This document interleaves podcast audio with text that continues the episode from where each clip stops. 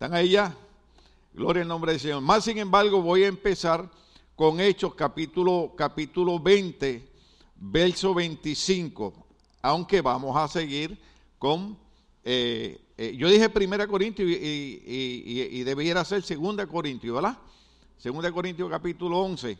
Es que por estarme juntando con ustedes ya se me están pegando esas cosas de, de, de, la viejita aquella que estaba enamorada del atleta alemán aquel, ¿verdad? Y estaba hablando con la otra viejita y le decía, ¿cómo es que se llama el atleta alemán aquel? Y la otra viejita le dijo, se llama Alzheimer. Así que por estarme juntando con ustedes, pues ya, pero reprendemos esto, diga conmigo, reprendemos el Alzheimer en el nombre de Jesús. Usted reprenda eso. En Puerto Rico antes, antes, ahora no, yo sé que usted no lo hace. Pero antes cuando uno iba a las cantinas a beber, había un anuncio que decía, si bebe para olvidar, no se olvide de pagar. Así que si usted debe, no diga que tiene Alzheimer que tiene demencia, porque para otras cosas no, no lo tiene, alabado sea el Señor. Nos alegramos verla a cada uno de ustedes, gloria al Señor. Libro Los Hechos, capítulo 20, verso 25, para poder entonces entrar al, al, al tema, gloria al nombre del Señor, de 2 Corintios capítulo 11. 2 Corintios capítulo 11, que vamos a leer del verso 1 al verso 5 para explicar algunas cosas, gloria al nombre del Señor. Pero en el libro Los Hechos, capítulo 20, verso 25, la palabra dice, yo estoy leyendo la nueva versión internacional para que no sea más fácil comprenderla, ¿verdad? Pero usted puede usar la 60. Todas las versiones tienen algo bueno eh, para enseñar y algunas personas entienden eh, unas versiones más cómodas que otras y usted tiene la libertad pues de, de usarla, gloria al nombre del Señor. Pablo dice, escuchen, yo sé que ninguno de ustedes entre quienes he andado predicando el reino de Dios volverá a verme. Pablo decía, eh, yo sé que muchos de ustedes, en los cuales yo he estado predicando el reino de Dios, diga conmigo reino de Dios. O sea, no perdí el tiempo en predicar otra cosa que no fuera el reino de Dios por la importancia de que la gente oyera el mensaje de salvación, porque por ejemplo, eh, repetimos con mucho respeto, eh, las personas que perdieron la vida anoche, nosotros no sabemos si tuvieron la oportunidad de haber escuchado el mensaje, lo cual dudamos porque en Estados Unidos es raro que hayan personas que no hayan escuchado el mensaje de salvación, pero sí lo más normal es que muchas personas rechazan el mensaje del reino de Dios. Entonces Pablo está predicando el reino de Dios, pero él sabe que está envejeciendo. ¿Cuántos han oído aquel verso bíblico que el verso bíblico que dice este nuestro hombre exterior se va qué? Se va desgastando, aunque el interior se va renovando, ¿verdad? Es una cosa sorprendente, mientras más uno envejece, como que por dentro más contento uno se siente. No sé si porque uno está más cerca de la presencia del Señor, o es porque ya uno tiene más experiencia, o es porque ya no le importa nada. ¿Cuántos estamos aquí? Cuando uno es joven, uno está preocupado qué la gente piensa de uno. Cuando uno llega viejo, uno dice, ay, que piensen lo que le dé la gana. ¿Cuántos estamos aquí? Usted sabe, usted sabe que hay gente que piensa mal de mí y mientras ellos están pensando mal de mí, yo estoy en casa comiéndome mis huevos rancheros. ¿Cuántos estamos aquí todavía? Entonces, lo importante es que Pablo tiene un compromiso de predicar el reino de Dios, pero él le preocupa porque él dice, la razón por la que yo enfatizo tanto en ciertos puntos y en ciertos temas no es para hacerle la vida imposible. Recuerde que el título del mensaje que lo comenzamos el domingo pasado, no sé si alguien se recordará, pero es una simple explicación. Pablo está explicando de una manera sencilla y simple por qué razón a veces él tenía que ser brusco o a veces él tenía que ser fuerte o a veces él tenía que decir ciertas palabras que sonaban disonantes pero no era por molestar la gente, no era por, por agraviar el, el, corazón de nadie, sino era para que la gente comprendiera la importancia de tener un encuentro con Cristo. Por eso era que él predicaba el reino de Dios. Por ejemplo, nosotros sí sabemos por la noticia lo que pasó ayer, pero desconocemos cuántas personas habrán perdido la vida de ayer a hoy y tal vez ninguno de ellos quiso aceptar el reino de Dios. La diferencia de ustedes que están aquí es que ustedes sí aceptaron el reino de Dios. ¿Cuántos aceptaron el reino de Dios? Eso es aceptar a Cristo como Señor Salvador de nuestra vida. Decía en el mensaje anterior, eh, el viernes, que estamos trayendo un mensaje buenísimo. Yo soy pastor de seres humanos, yo no soy pastor de ángeles. Es verdad que cuando usted está en la iglesia parece un ángel, pero cuando sale sigue siendo un ángel, pero medio caído. Amén. Eh, yo sé que somos seres humanos, yo sé que estamos en lucha, que estamos en batalla, pero no puedo dejarlos que se duerman mucho. En Puerto Rico decimos, no te puedes dormir en laureles. Laureles era la corona que hacían en los tiempos romanos para la gente que ganaba las competencias. ¿Ve? Entonces hay personas que piensan que porque ya estoy en la iglesia, que ya llevo muchos años, entonces se duermen en laureles, eso quiere decir se descuidan. Y como nunca antes debemos agarrar un segundo aire, como decimos en mi país, y buscar del Señor de una manera impresionante. Entonces Pablo decía, muchos de ustedes en la Reina Valera 66 no van a volver a ver mi rostro. O sea, Pablo decía, aunque mi espíritu se va fortaleciendo y se va desarrollando, pero el de afuera va envejeciendo y un día de esto, mire, vamos a partir. Dios nos permita partir ya mayorcitos, ¿verdad? Y, y viejitos como muchos de ustedes. Pero lo que le preocupaba a Pablo era, yo necesito que esta gente antes de yo morirme entiendan y comprendan que nunca mi intención fue molestarlo ni agriarlo, sino que ellos entendieran la importancia no de la religión, sino del evangelio de Cristo. ¿Cuántos pueden entender que hay una diferencia entre religión y un evangelio que Cristo vino a predicar? La palabra evangelio significa buenas noticias, buenas nuevas. Y la misma Biblia dice que las buenas nuevas es que Cristo Jesús vino al mundo a salvar a los pecadores. Y Pablo decía, de los cuales yo soy el primero. Cuando decimos salvar a los pecadores suena fácil, pero recuerde que la Biblia dice en el libro romano, la paga del pecado es es la muerte, más el regalo de Dios es vida eterna en Cristo Jesús, Señor nuestro. Una cosa es que a veces cometemos errores, una cosa es que a veces fallamos, una cosa es que a veces pues, eh, las regamos, como decimos, ¿verdad?, en nuestros barrios, pero otra cosa es vivir una vida de pecado. ¿Cuánto estamos aquí? libro de Santiago dice, si alguno hubiese cometido pecado, abogado tenemos delante del Padre, Jesucristo el justo, pero hay una diferencia entre el que comete un pecado, se arrepiente y se aparta, ¿ve? Porque esa es la grandeza de Dios. Dios nunca nos da la espalda. Dios nunca nos abandona. Dios sabe cuando fallamos, pero Él no nos dice no te quiero más. Él lo que dice es, lo que quiero de ti es que te aparte de eso, porque eso a mí no me hace daño, refiriéndome a Dios, sino al único que hace daño es a nosotros.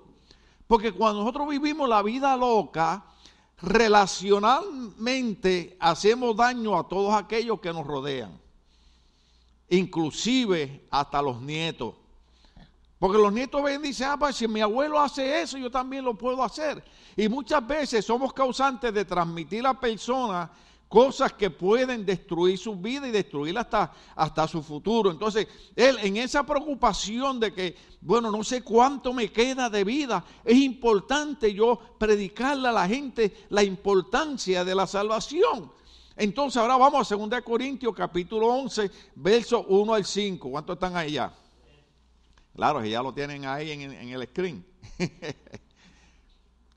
Pablo decía, eh, dando un repasito rapidito, ojalá me aguanten unas cuantas tonterías. Otras versiones dicen locuras. Sí, aguántemelas. El celo, diga conmigo celo. El celo que siento por ustedes proviene de Dios. Usted sabe que la Biblia dice que Dios es un Dios celoso. Usted sabe que la Biblia dice que Dios nos quiere para Él. Usted sabe que por eso la iglesia se llama la novia de Cristo y pronto vendrán las bodas del Cordero y que la iglesia se convertirá en la esposa de Cristo. Y entonces Pablo dice, yo necesito que ustedes entiendan que la razón por la que yo le digo ciertas cosas que para ustedes son locuras o son tonterías, no lo son, sino que yo le digo eso porque yo tengo celo por ustedes, pero eso es un celo que proviene de parte de Dios, pues los tengo prometidos a un solo esposo que es Cristo para presentarlos como una virgen pura. Pero me temo que así como la serpiente con su astucia engañó a Eva, los pensamientos, diga conmigo pensamientos, porque ahí hicimos bastante énfasis en el mensaje anterior, los pensamientos de ustedes sean desviados de un compromiso puro y sincero con Cristo, diga conmigo compromiso. Ahora, no soy yo el pastor que lo está diciendo, es Pablo. Y Pablo dice, aguánteme en estas tonterías, aguánteme en estas locuras, pero el celo de Dios por ustedes me hace eh, eh, decirle a ustedes que es importante que entiendan que yo tengo que presentarlos a ustedes como una virgen pura delante de Dios y que es importante que sus pensamientos no se desvíen y ustedes pierdan el compromiso puro y sincero con Cristo. Verso 4. Si alguien llega a ustedes, ahí así entramos hoy en el mensaje nuevo, predicando un Jesús diferente del que hemos predicado nosotros, o si reciben un espíritu, un evangelio diferente de los que ya recibieron, a ese lo aguantan con facilidad. Ese es Pablo, ese es Pablo hablando a la gente, porque lo que Pablo está diciendo, y hay tantas cosas que explicar que eh, luchamos en contra del tiempo, porque mucha gente cuando uno les predica la verdad del Evangelio y uno lo hace con amor y uno se preocupa por decirle las cosas, que aunque a veces suenan disonantes, eh, se molestan, se enojan. Pero Pablo dice, pero si viene otro diciéndole una mentira o cualquier basura, a ellos los aceptan. Entonces Pablo dice, dale, dale para atrás otra, vez el 4, dice, si, alguien llega a ustedes predicando un Jesús diferente que hemos predicado nosotros, o si recibe un espíritu, un evangelio diferente de los que ya recibieron, a ese lo aguantan con facilidad. ¿Usted sabe cuál es la cuestión? De que hay gente, le voy a decir como decía la doctora Lin Millán, les cuento, ¿quiere que les cuente? Hay gente que quieren que uno les predique lo que a ellos les gusta, aunque esté en juego la vida eterna de ellos. Entonces, los pastores que muchas veces predicamos y decimos cosas, no las decimos por lastimar a nadie, las decimos porque nos interesa que usted pase la vida eterna con Jesucristo. Yo sé que ya eso no se predica, yo sé que ya eso está pasado de moda, pero fue el mensaje con el que Cristo llegó. ¿Cuántos saben que el mensaje de Cristo era exactamente esto que Pablo estaba diciendo? Pablo era enemigo de Cristo, Pablo era perseguidor de la iglesia de Cristo, Pablo, Pablo era un sinvergüenza, pero cuando tuvo un encuentro con Cristo dijo, yo tengo que llevar este mensaje de salvación a todo el mundo porque un día ellos van a tener que rendirle cuenta a Dios y yo no quiero tener que rendirle cuenta a Dios por ellos. Entonces estamos aquí.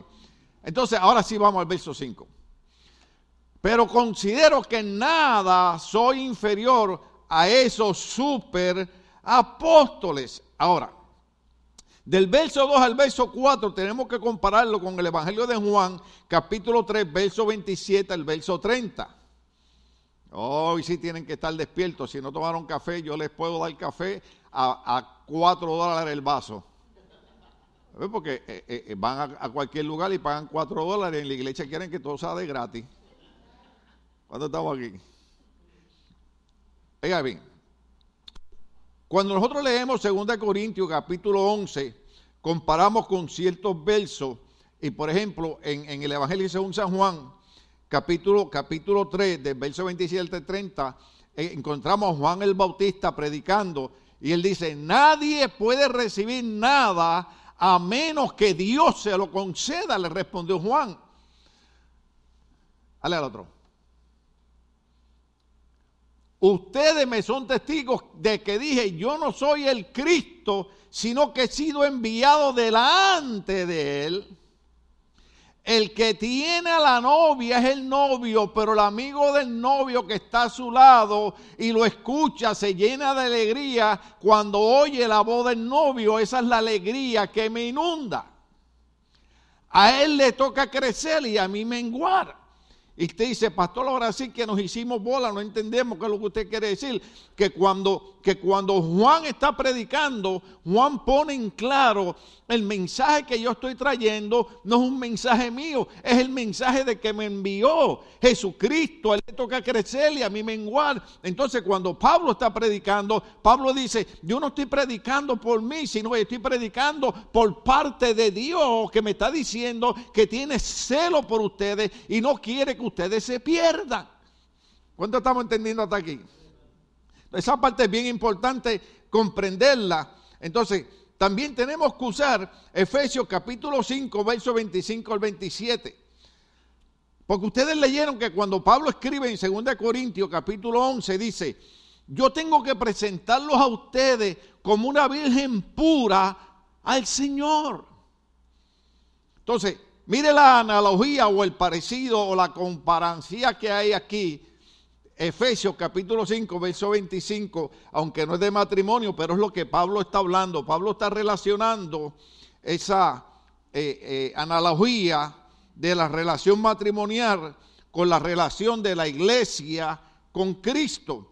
Entonces, cuando, cuando Pablo dice en 2 Corintios 11, yo, tengo, yo, yo, las he, yo las he comprometido a ustedes con, un marido que es Cristo y tengo que presentarlo como una virgen pura. Entonces dice, Efesios capítulo 5, verso 25, eh, eh, dice, esposo, amen a sus esposas, así como quien Cristo amó a la iglesia y sé que y se entregó por ella.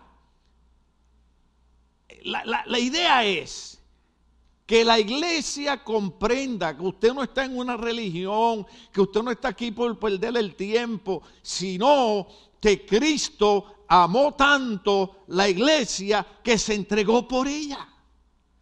Por eso es que Pablo dice, acépteme en estas tonterías, acépteme en estas locuras. Pero yo lo que quiero que ustedes entiendan que yo estoy hablándoles por el celo de Dios y que, y que yo los he presentado a ustedes como una virgen pura delante de Dios. Porque Efesios dice que nosotros tenemos que entender que Cristo amó tanto a la iglesia que se entregó por ella. Déjeme decirle, en estos días es difícil encontrar a alguien que haga algo sinceramente a favor de nosotros. Usted sabe cómo decimos en Puerto Rico, hay gente que le dice a uno, ráscate con tus propias uñas.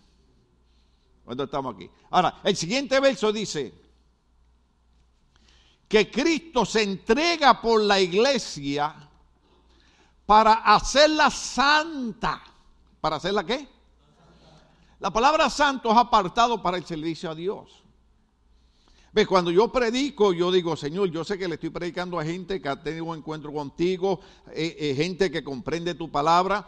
Yo sé que hay muchas religiones, yo sé que hay mucha gente que ni siquiera cree en Dios, hay mucha gente que no entiende el mensaje, pero nosotros que estamos aquí comprendemos lo que el Señor le está diciendo. Entonces, Cristo se entrega por la iglesia para hacerla santa. Él la purificó lavándola con agua mediante la palabra. Sigue el siguiente verso para presentársela a sí mismo como una iglesia radiante, sin mancha, ni arruga, ni ninguna otra imperfección, sino santa e intachable.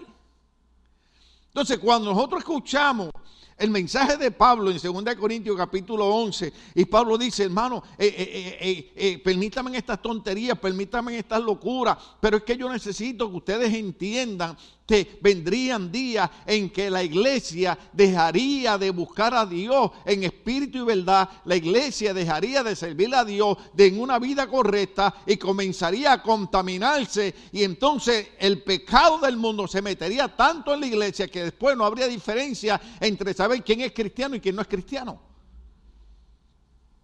Ahora déjeme decirle algo aquí. Yo hice una pregunta los otros días, la, la voy a hacer otra vez desde que empezó el COVID hasta el día de hoy, ¿cuántas personas mundialmente han muerto? ¿Alguien tiene una idea? Yo escuché que dijeron 3 millones. Ahora,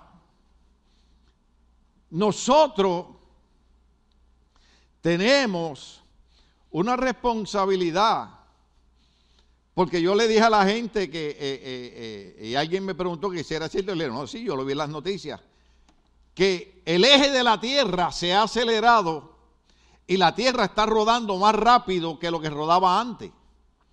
Entonces le digo, pues claro que sí, porque la Biblia dice, si estos días no fuesen acortados, nadie podría ser salvo. Entonces, significa entonces que en los últimos tres años han muerto millones de personas y la cuestión es cuántas millones de personas tuvieron verdaderamente un encuentro con Cristo y cuántas iglesias verdaderamente todavía mantienen su integridad como una iglesia cristiana para que la gente pueda entender que Cristo dijo, yo soy el camino, soy la verdad y nadie va al Padre sino por mí, yo soy la puerta, quien por mí entrare será salvo. Jesucristo dejó una grande comisión. ¿Alguien recuerda cuál es la grande comisión? Y, predicarle el evangelio a toda criatura. El que creyere y fuera bautizado será salvo, más el que no creyere será condenado. Esto no es cuestión de los pastores. Yo quisiera haberme quedado mejor en la universidad, irme, irme de trabajador social, irme de cualquier otro trabajo, menos ser pastor. Porque ser pastor es la cosa más difícil del mundo. porque Porque la gente se molesta con los mensajes de los pastores. El libro de Eclesiastes dice, las palabras dadas por los pastores son como clavos aguijoneantes. ¿Por qué? Porque nosotros tenemos un compromiso de recordar lo que Dios le dijo al profeta Ezequiel. Si tuvieses al pecador en su pecado y no le habla de su pecado y él muere en su pecado, su sangre la reclamaré de tus manos. Pero si tú ves al pecador en su pecado y tú le predicas y tú le hablas y le dices que hay un camino de salvación y él se muere en su pecado, tú estarás libre de la sangre de él. Los pastores tenemos un compromiso que la gente no le entiende. Usted puede entrar y salir de la iglesia, gloria a Dios. El pastor no. El pastor entra a la iglesia, sale de la iglesia y todavía Dios le sigue reclamando y le sigue diciendo, ¿le dijiste a la iglesia lo que te, dije que le dijera? Déjeme decirle algo. Mi mamá me decía algo bien, bien impresionante. Nadie tiene la vida comprada. Yo me sorprendí, eh, los otros días llamé a la pastora Yolanda a Long Island, Nueva York, cuando el esposo de pastor, estuvimos juntos en, en Guadalajara predicando, nos conectamos, un pastor tremendo, yo se lo dije, de la noche a la mañana, hey, se murió el pastor. La semana pasada muere Jack Hayford, uno de los mejores pastores que ha dado esta nación. Y así sucesivamente, en los últimos tres años, hemos perdido un montón de pastores y pastoras, hombres y mujeres de Dios, hombres que lo que hicieron fue hacer el bien, que uno a veces se pregunta y dice, y perdónenme esto, ¿cuándo me perdonarían una tontería que voy a decir ahora? Porque decía un amigo mío en Puerto Rico que era, era, estaba, en, estaba en enemistad con otro compañero de trabajo y cuando se moría alguien, él iba y se paraba al lado del enemigo y decía, tanta gente buena que se muere y tanto hijo del... Entonces, a veces la pregunta es, Señor, con tanta gente mala que hay en este mundo, y tú permites que sean tus siervos y tus siervas que partan a tu presencia, como los otros días llamé al pastor Moya, que la pastora Moya, una mujer de Dios, una profeta de Dios, murió de COVID el año pasado. Y usted, y usted se hace esas preguntas. Lo que pasa es que esa gente está recibiendo lo que le dijo Pablo a Timoteo.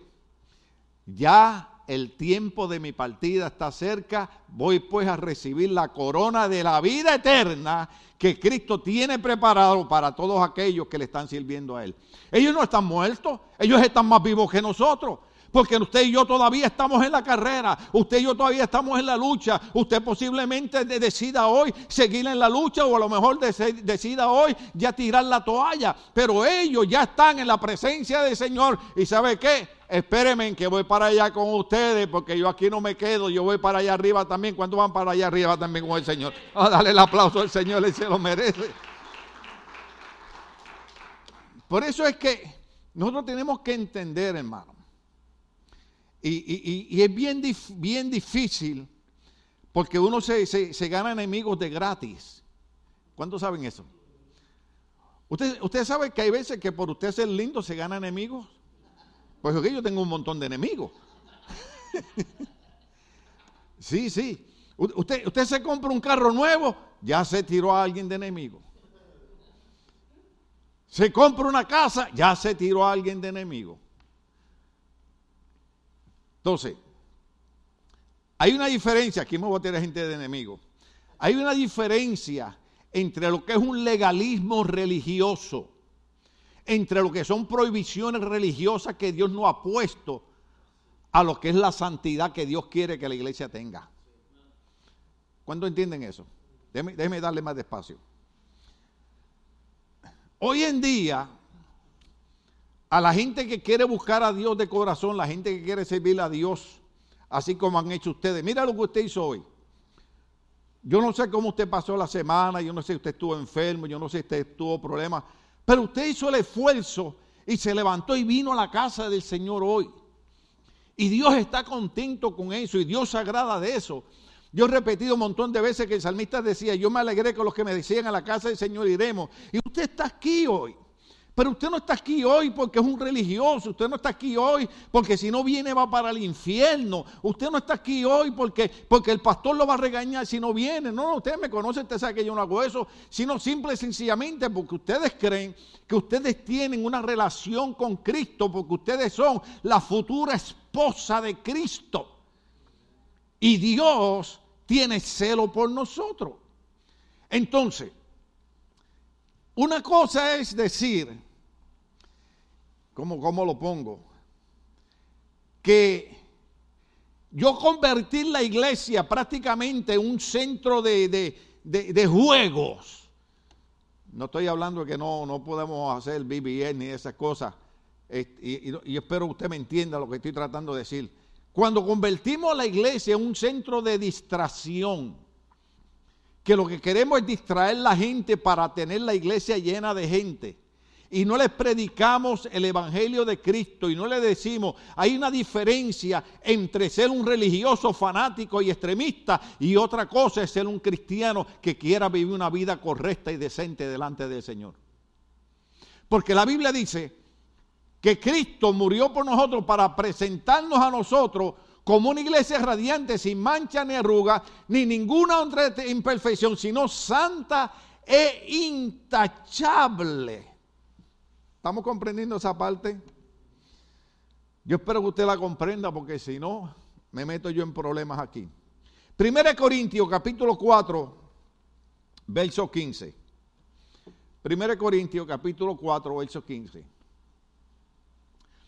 Cuando Pablo habla en 2 Corintios capítulo 11, del verso 1 al 5 que, leímos, y usted sigue leyendo, se supone que leamos los versos hasta el verso 33, pero Pablo, Pablo dice algo, y es que Pablo dice, yo lo celo a ustedes con celo de Dios, porque yo tengo que presentarlos a ustedes delante de Dios como una virgen pura. Entonces, ¿qué es lo que le está diciendo? Primera Corintios capítulo 4, verso 15. De hecho, aunque tuvieran ustedes miles de tutores en Cristo, padres sí que no tienen muchos. Porque mediante el Evangelio yo fui el Padre que los engendró en Cristo Jesús. Y yo sé que usted está diciendo, explíqueme eso. Lo que Pablo está diciendo es que nosotros los padres, cuando tenemos hijas, no solamente tenemos la responsabilidad de cuidarlas y criarlas y ayudarlas a que estudien, sino que tenemos la responsabilidad de guiarlas para que tengan cuidado de qué tiburón es que se van a pegar.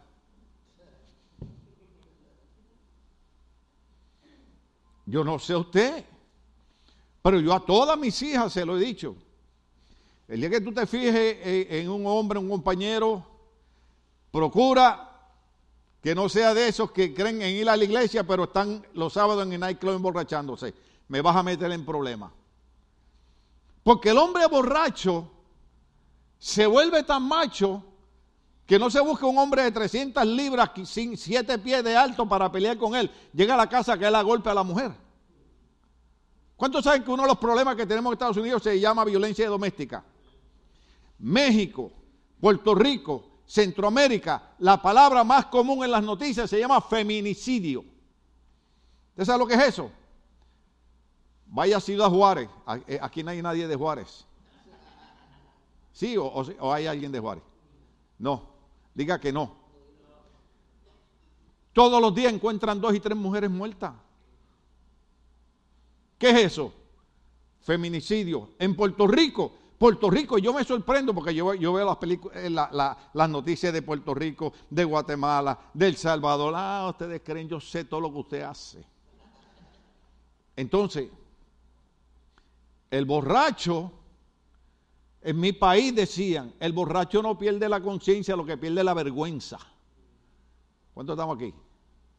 Entonces, usted como padre tiene que guiar a su hija para que ponga los ojos en un hombre de bien y no en un sinvergüenza.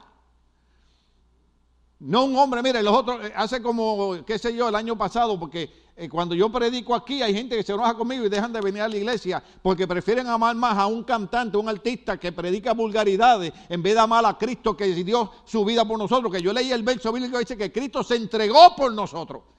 Y hay gente en la iglesia que prefieren darle la espalda a Cristo e ir a adorar a un cantante que, lo que habla son vulgaridades y suciedades en contra de las mujeres. Voy a decir algo aquí. Una mujer que está de acuerdo con un artista que habla esa vulgaridad y suciedad en contra de ellas, merece que la manden a psiquiatría. ¿Cuántos estamos aquí? Entonces, nosotros, los padres, tenemos que enseñarles porque el, este artista viene y tiene una canción donde saca a una mujer amarrada con un collar de perro una cadena de perro y la mujer en cuatro patas. Ustedes saben que yo no estoy hablando eh, eh, eh, cosas que no son correctas. ¿Cómo una mujer permite que por dinero un artista la trate de esa manera? Por eso es que Pablo dice, Pablo dice, aunque ustedes tengan muchos tutores, tienen un solo padre. Y yo como padre tengo que tener el cuidado de presentarle a ustedes iglesia como una virgen pura, como una, una iglesia limpia, sin manchas, sin arrugas, delante de aquel que se entregó por nosotros en la cruz del Calvario. Como padre yo tengo que velar por ustedes. Déjeme decirle algo, y sé que esto va a sonar feo. Usted podrá tener montones de amigos, usted podrá tener montones de gente que le hable de Cristo, pero usted tiene un solo padre y se llama su pastor. Y mucha gente en vez de decir, gloria a Dios, el pastor se paró ahí con cuatro discos rotos, con una lucha, con una batalla, y, se esforzó porque nos ama. Hay gente que sale criticando a uno. En vez de decir, gracias a Dios que aunque me enojó, me abrió los ojos. Yo como padre tengo que tener cuidado yo le dije a ustedes que antes nos enseñaban a nosotros que los padres tenían que tener un bate en la casa para que cuando viniera el marido de, la hija a golpearla. Déjeme, eh, ¿cuántos padres hay aquí? Levanten la mano los padres. ¿Cuántos tienen hijas, hijas, hijas? ¿Usted estaría de acuerdo que su hija se casara con un hombre que le estuviera rompiendo la cara bofetada cada rato?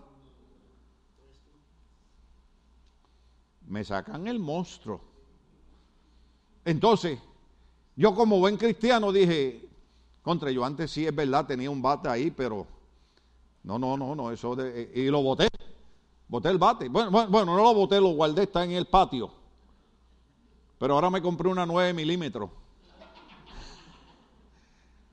¿Qué, sería más efectivo? No porque uno va, va envejeciendo. Yo antes me enjedaba los puños con cualquiera. Ahora digo, ahora ni los chamacos de 20 años pelean a los puños. Antes nosotros peleábamos a los puños y quedábamos de amigos. Mire qué cosa. Ahora usted pelea con alguien y vélese porque lo van a apuñalear. Yo por eso, mire, yo aquí atrás, aquí, aquí la tengo. ¿Cuántas la pueden ver? Y si entra alguien a la iglesia que le caigo mal, yo la saco. Oh, es el micrófono.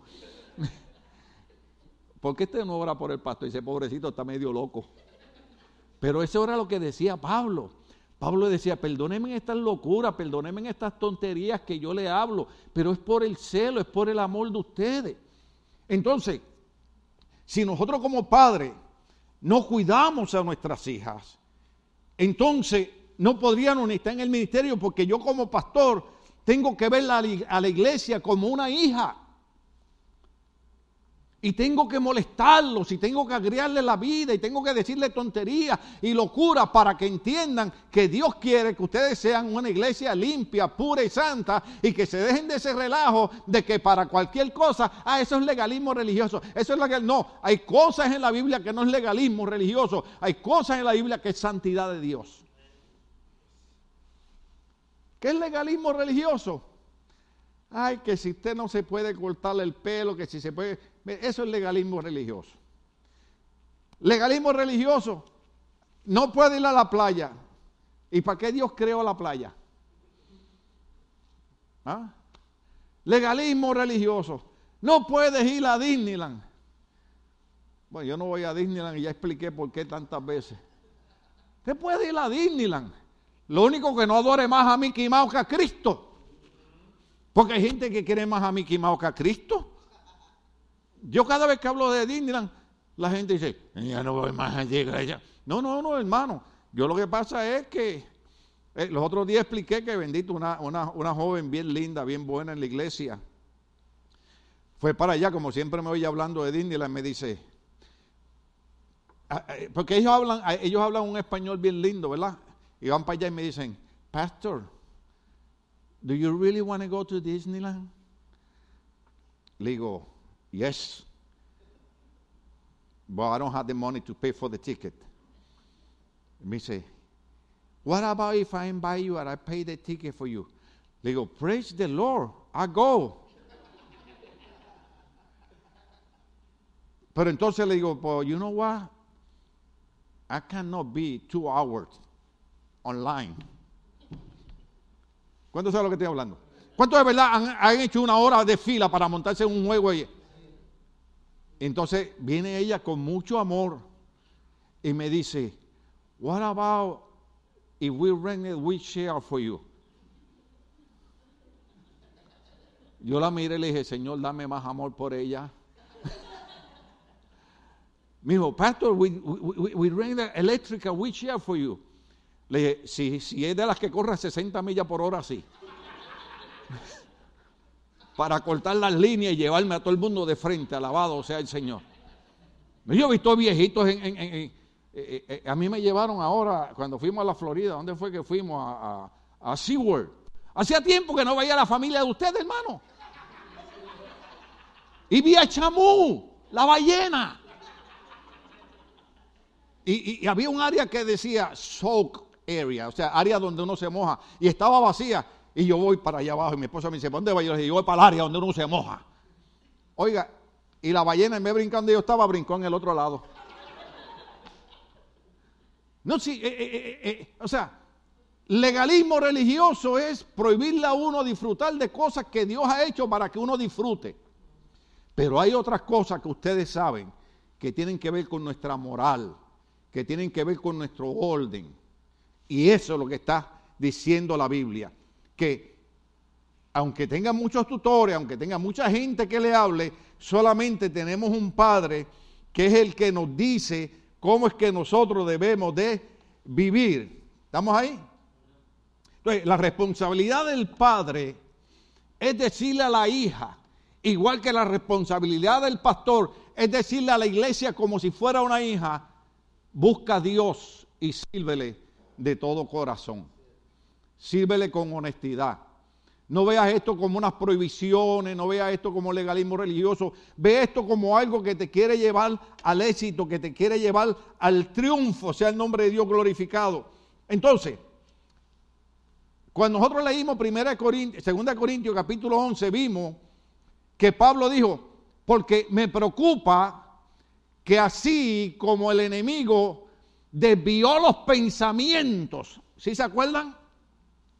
Ahora, ¿de qué es lo que está hablando Pablo? Ponme 2 Corintios otra vez ahí, un momentito ahí. 2 Corintios 11, pero me temo que así como la serpiente con su astucia engañó a Eva, los pensamientos de ustedes se han desviado de un compromiso puro y sincero con Cristo. Entonces, para entender ese verso tendríamos que ir a Génesis capítulo 3, verso 1 al 6. Génesis 3, 1 al 6. Dice de esta manera, la serpiente era más astuta que todos los animales del campo que Dios el Señor había hecho. Así que le preguntó a la mujer, ¿a quién le preguntó? Eh, dejen el chisme, hermana. Digo, perdón, este, tengan cuidado. Le preguntó a la mujer, siempre que alguien quiere hacer daño en la iglesia, viene siempre haciéndose la víctima, la, ay Dios, es que, es que en la iglesia, es que el pastor, así vino la serpiente. Es verdad que Dios les dijo que no comieran de ningún árbol del jardín. Mira, tengo que repetirle esto porque es que a, mí, a mí, a mí, a mí me trabaja. Yo tengo una sobrina que yo la quiero con todo el corazón. Ella es trabajadora social, psicóloga, eh, tiene, tiene todos los títulos habido y por haber y está más loca que yo. Entonces ella te ve y te ve a ti, José, y te dice, ¿cómo estás, José? Y tú le dices, bien. Y vuelve y se te queda mirando y te dice, ¿pero estás bien? Y tú le dices, sí, estoy bien. Entonces, por tercera vez se te queda mirando. ¿De verdad estás bien? Entonces ya uno empieza a tocarse. Tengo fiebre. Tengo el COVID. No puedo respirar.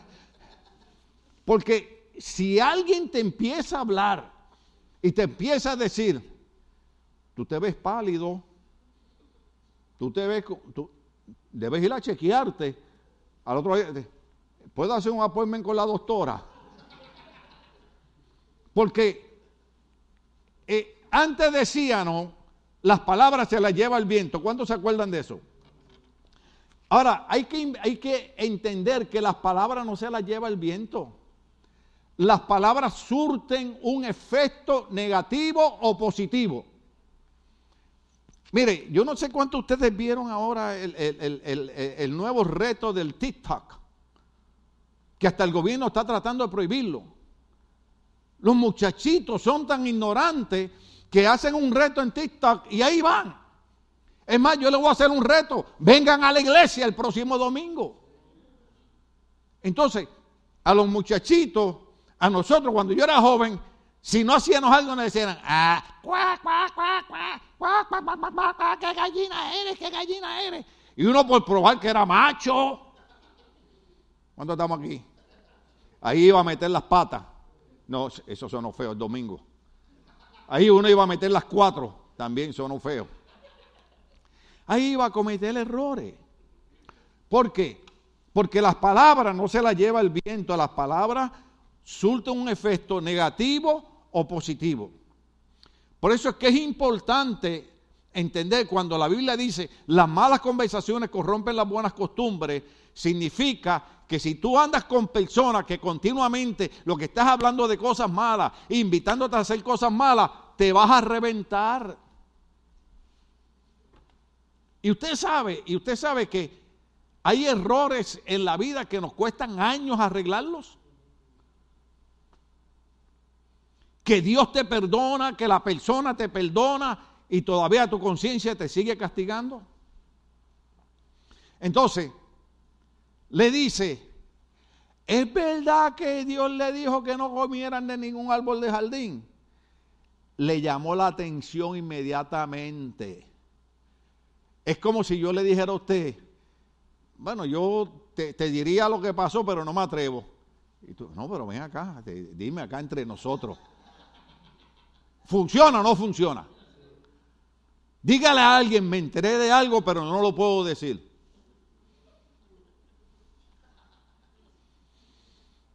En mi trabajo había un hombre que cuando nosotros queríamos que toda la compañía supiera lo que pasaba, lo llamábamos a él y le decíamos, entre tú y yo, me tienes que prometer que... Y él me decía, yo soy una tumba. Y nosotros por dentro decíamos, sí, pero abierta. En menos de 30 minutos toda la compañía sabía el problema.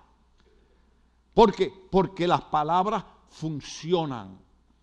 Por eso es las malas conversaciones. Entonces, tú tienes que juntarte con gente que te motive a progresar. Júntate con gente que te motive a pensar bien. Júntate con gente que te motive a estudiar. Júntate con gente que te motive a buscar un buen trabajo. Júntate con gente que te motive a buscar de Dios. Júntate con gente que te motive a venir a la iglesia. Júntate con gente que te motive a honrar a Dios. Con esa es con la gente que uno tiene que caminar.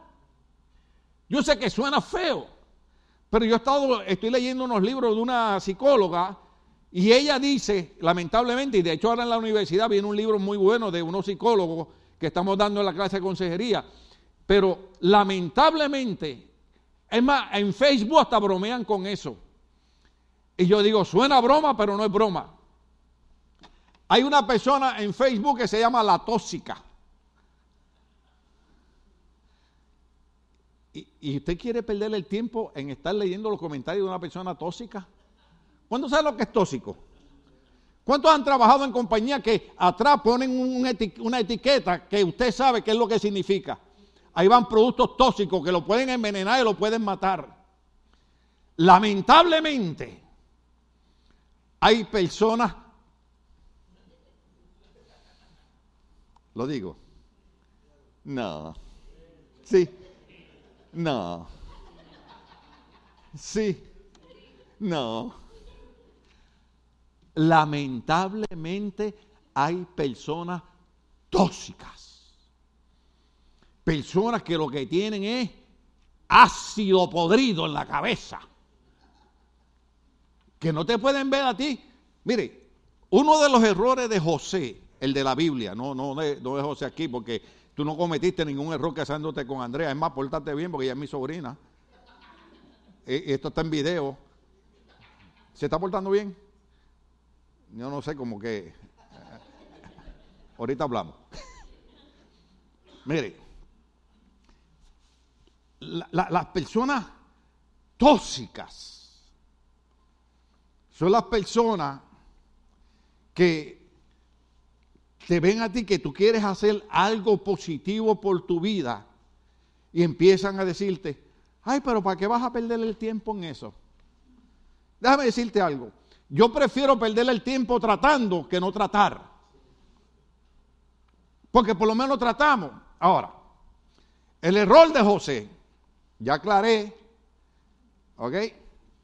El error de José fue que Dios le da unos sueños y él ve que, que hay once ramos de, de trigo que se arrodillan al frente de él y ve que el sol y la luna entonces Dios le está revelando a José lo que va a pasar con el futuro de él. Dios le está revelando a José, vas a ser exitoso, vas a tener triunfo, vas a llegar a lugares donde nadie ha llegado. Y él comete el error de contárselo a los hermanos. Y hay veces que nosotros confiamos en personas que por fuera parecen amigos, pero por dentro no lo son. ¿Sabe qué hicieron los propios hermanos de él? Los propios hermanos de él. Eran de Chihuahua. No.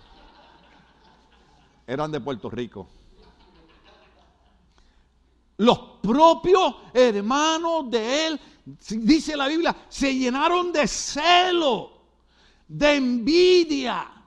Porque un día su papá le regaló una túnica de colores. Y José Ángel predicó aquí lo que significa eso. La túnica de colores es realeza. Y el papá, como lo quería mucho, le regaló la túnica de colores. Y los otros, los once hermanos, se llenaron de celo, de envidia. ¿Sabe qué hicieron? Lo secuestraron.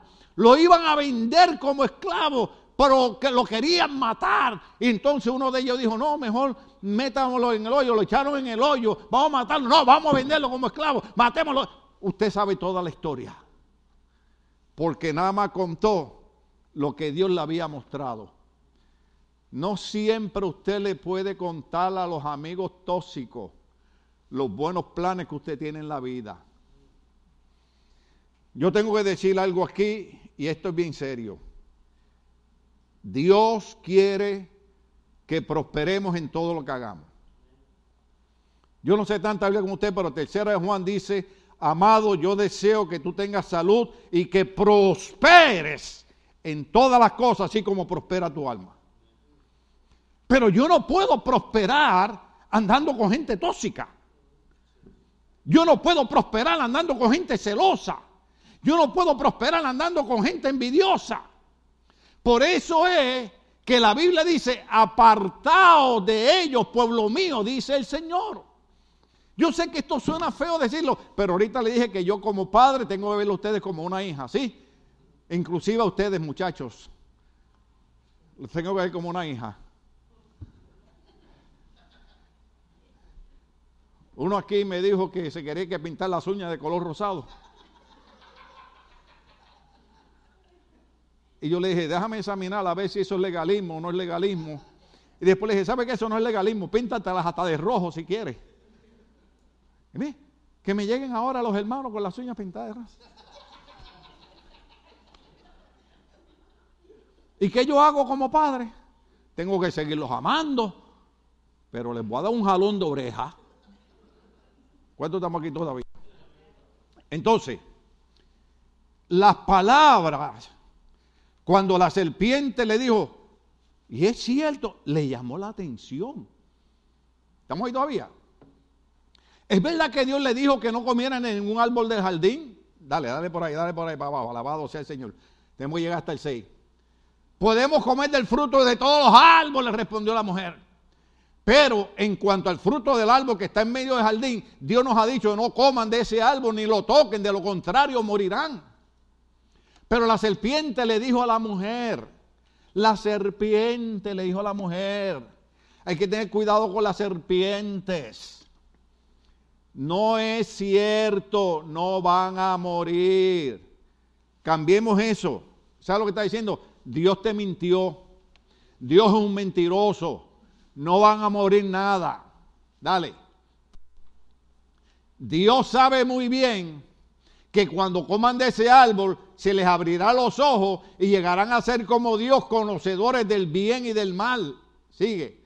La mujer vio que el fruto del árbol era bueno para comer y que tenía buen aspecto y era deseable para adquirir sabiduría, así que tomó de su fruto y comió. Luego le dio a su esposo y él también comió.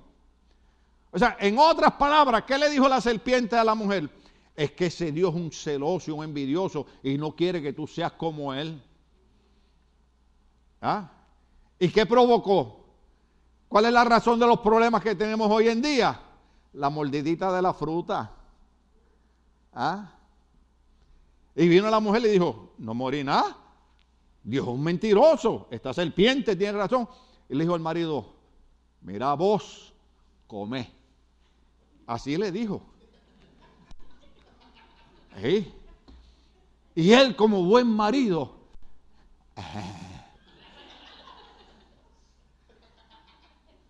Oiga, no diga que yo predique esto, pero hay gente que para la comida qué buen corazón tiene. Bendito sea el Señor. Entonces, cuando Pablo está explicando, Pablo dice, yo me temo que así como la serpiente engañó a Eva, engañe sus pensamientos. Esto no, esto no es extremismo religioso, esto no es fanatismo, esto es que queremos triunfar en la vida, hermano. Pero para triunfar en la vida, el mensaje del viernes decía que todo atleta para obtener una corona corruptible se priva de un montón de cosas, ¿sí o no? ¿Usted ha visto, usted ha visto los, hombres así, sí, así como usted, así bien musculosos, así? que están cuatro horas en el gimnasio.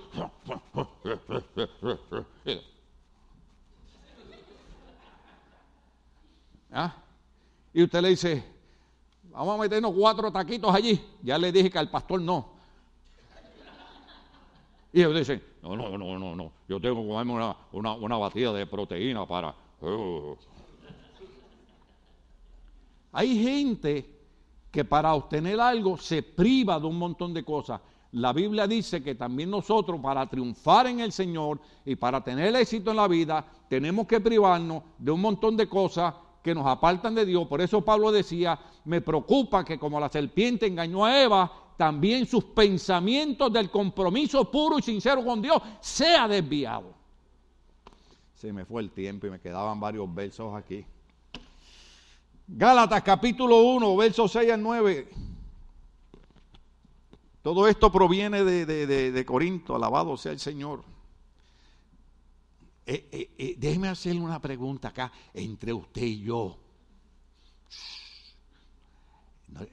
Oye, todo el mundo paró la oreja. ¿Qué problema es esto? A alguien ya, ya Dios le está ministrando. Si Dios no le está ministrando, yo le voy a decir a Dios que se lo lleve.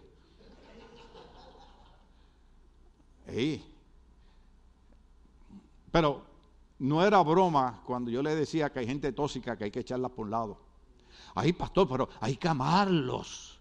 Hay que quererlos.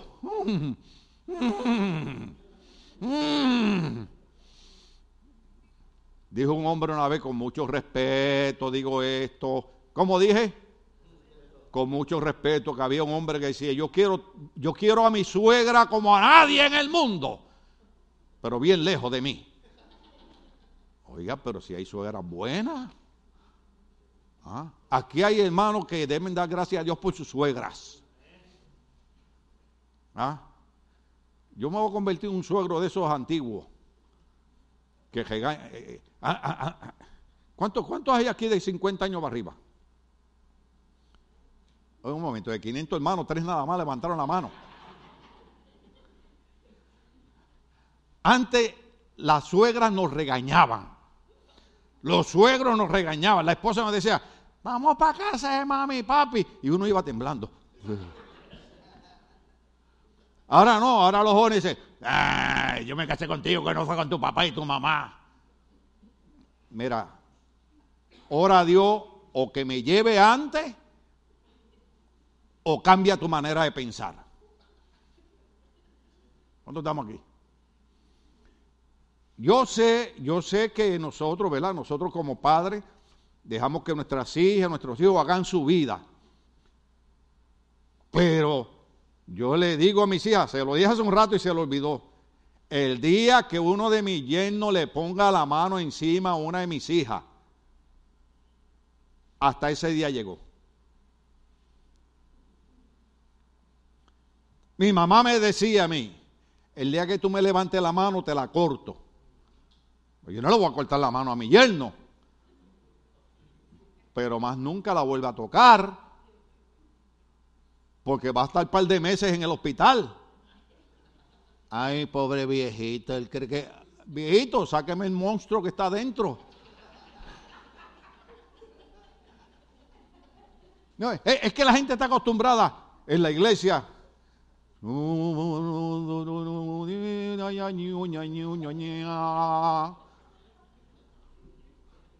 No.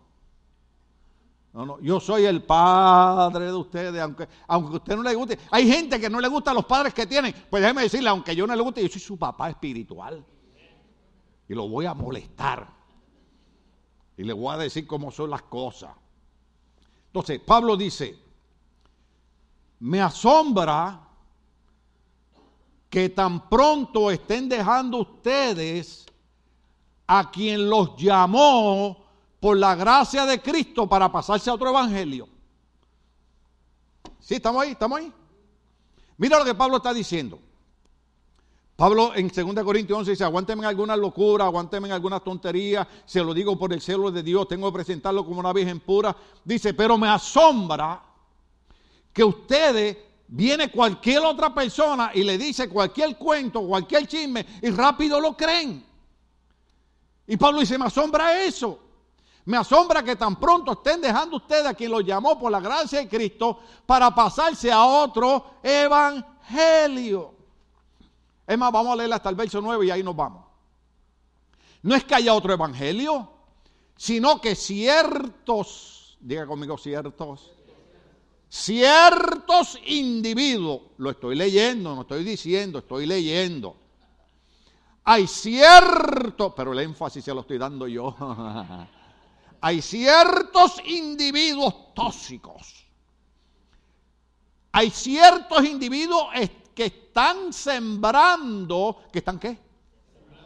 Usted ya sabe la parábola. están sembrando confusión entre ustedes y quieren tergiversar, eso quiere decir dañar, virar, tergiversar el Evangelio de Cristo. Pero si alguno de nosotros o un ángel del cielo les predicara un evangelio distinto del que le hemos predicado, que caiga, que caiga, lo dije yo, lo dice la Biblia. Entonces cuando yo diga alguna palabra que hice, me voy de esa iglesia porque ese pastor dijo popó. Sí. Como para mí no significa nada, pues pum, yo lo suelto. Y usted está allá. Ah. Pero, pero lo bien que cuando usted se me acerca y usa varias palabras que para mí son, y ayúdame Jehová, ten misericordia de mi vida. Hay una hermana, hay una hermana que cada vez que habla conmigo me dice, ay pastor, usted es tan pum. Y yo digo, Señor, dame fuerza, dame, dame, dame, dame unción, dame amor, Padre, porque la voy a ahorcar. Pero para ella no es nada. Igual que esa palabra que yo usé, para mí, yo no sé ni qué significa. ¿Alguien me quiere decir qué significa? No. ¿Ah? Porque un día yo la usé en una predicación y una hermana se fue a la iglesia porque yo usé esa palabra. Y yo dije, lo bonito de esto es que en la casa, yo usé una, en la casa ella usa 500 peores que esa. ¿Ah? Nadie levante la mano. Aquí todo el mundo es un ángel, todo el mundo es santo, pero no me diga a mí que en su casa no se le... ¿Mm? ¿Usted ha visto una madre enojada regañando a los hijos? Usted ha visto hijos malcriados diciendo a los... Entonces, porque yo digo una palabra en español, porque eso es español. La lengua que se habla en, el cielo es español. Lo único que allá no se usa esa palabra. Algunos de ustedes están corriendo hasta para el baño. Entonces, no lo dije yo, lo dice la Biblia que caiga bajo maldición. Sigue, sigue hasta el verso 9 y ahí terminamos. Como ya lo hemos dicho, ahora lo repito, si alguien les anda predicando un evangelio distinto al que recibieron, que caiga, lo repite, bajo maldición. Entonces, por eso es que Pablo, en 2 Corintios capítulo 11, que todavía no lo hemos terminado, dice, por favor, hermano, yo necesito que usted me entienda. Le estoy dando una simple explicación, dice Pablo, de que yo no los quiero molestar, yo no los quiero herir, sino que yo los estoy a ustedes celando, porque yo quiero que ustedes sean una virgen pura, porque yo los tengo que presentar a ustedes delante del Padre. Y yo soy para ustedes como un padre espiritual, ustedes en la iglesia son como una hija, yo como padre tengo que cuidar de ustedes y tengo que decirle cosas. Pero si aparece alguien por ahí diciéndole otras, otras mentiras, otros cuentos, lo bien que se lo creen. Ustedes tienen que entender que la Biblia dice que así como la serpiente engañó a Eva, van a haber personas que van a tratar de causar confusión dentro de la iglesia, confusión dentro del Evangelio, para apartar la gente del camino que Dios quiere que ellos tengan. Y dice la Biblia, si viene alguna otra persona predicando otro Evangelio que no sea este, que caiga bajo maldición. Yo no quería terminar el mensaje así. Pero eso no tiene que ver con ustedes, eso tiene que ver con los... Porque en toda iglesia, no en esta, en esta y en todas, siempre hay gente que quiere causar confusión.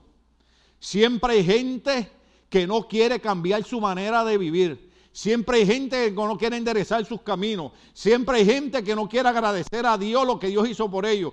Que Dios es un Dios de amor, sí. Que Dios perdona, sí. Que Dios quiere que tú sigas viviendo en esa condición, no. Dios quiere que tú prosperes. Dios quiere que tú triunfes. Lo que pasa es que tenemos nuestra mente llena de lo que nos metieron los amigos en, los oídos. Eh, vamos a estar de pie para terminar. Póngase de pie corriendo. La serpiente viene y le dice a Eva, Ah, con que Dios le dijo. Y así hay montones de amigos y montones de amigas. Yo no estoy diciendo que no podemos tener amigos y amigas, yo no estoy diciendo eso. Ustedes saben bien claro que yo aquí no le prohíbo nada a nadie, hermano. Pero es mi responsabilidad como un padre orientarlo. Amén. Capacitarlo, enseñarle. Entonces usted tiene que tener cuidado a quien usted escucha, porque dice la Biblia que hay gente que lo que trata es de crear confusión. Entonces, uno se esmera por tratar de que usted alcance como José el lugar en el palacio. Y usted está escuchando a otra persona, entonces yo tengo que decir como Pablo, más sombra, que yo enseñándole tan buena palabra, usted está escuchando gente que no le importa lo que le pasa a usted. Déjeme terminar con esto. Yo tengo un hermano en silla de ruedas. Fue adicto a la heroína. Caminábamos juntos cuando estábamos en el Bronx, en Nueva York. Recuerdo cuando llegué al apartamento, porque ya íbamos todos por el mismo camino y él se estaba inyectando heroína. Con mi primo y con una muchacha que estaba allí. Y cuando él me vio, me dijo, Tim, no te metas esto nunca en tu vida. Cuando yo vi que ya mi hermano era adicto a la heroína, yo me fui caminando por las calles del Bronx como hasta las 4 de la mañana y me puse a pensar en mi mamá. Y dije, vinimos a Nueva York para trabajar, para estudiar, para ayudar a nuestra madre. Y mira lo que estamos haciendo, metidos en droga. Y a esa hora llamé al aeropuerto y sacó un pasaje y volé para Puerto Rico. ¿Por qué? Porque hubieron gente que le infectaron la mente a mi hermano. El problema de esto es que después quienes tuvieron que correr con él para arriba y para abajo, que yo me tenía que meter al hospital que trabajaba mi mamá, robarme la, la, jeringuilla, tenía que meterme a comprar heroína en un lugar, porque después ningún amigo aparecía por ningún lado. Mi mamá me decía, esto suena feo, amigo es un dólar en el bolsillo. Mi suegra decía, ¿cuánto tienes? ¿Cuánto vales? Amigo verdadero aquel que dio su vida por nosotros en la cruz del Calvario, que se llama Jesús de Nazaret. Aleluya. Qué pena que no podamos seguir, pero el otro domingo los invito a que estén aquí. Voy a venir con la máscara del santo. Alabado sea el Señor. Me iba a poner la t-shirt que me regalaron los jóvenes, pero me la voy a poner a la tarde. Gracias, gracias. Ustedes son una iglesia maravillosa. Déjeme decirle algo. Yo sé que ustedes son una iglesia buena, gente maravillosa, gente de buen corazón, pero yo tengo que ser como un padre para ustedes. ¿Cuántos pueden entender eso? A veces digo cosas que parecen tontería y locura, pero es con celo de Dios. ¿Ok?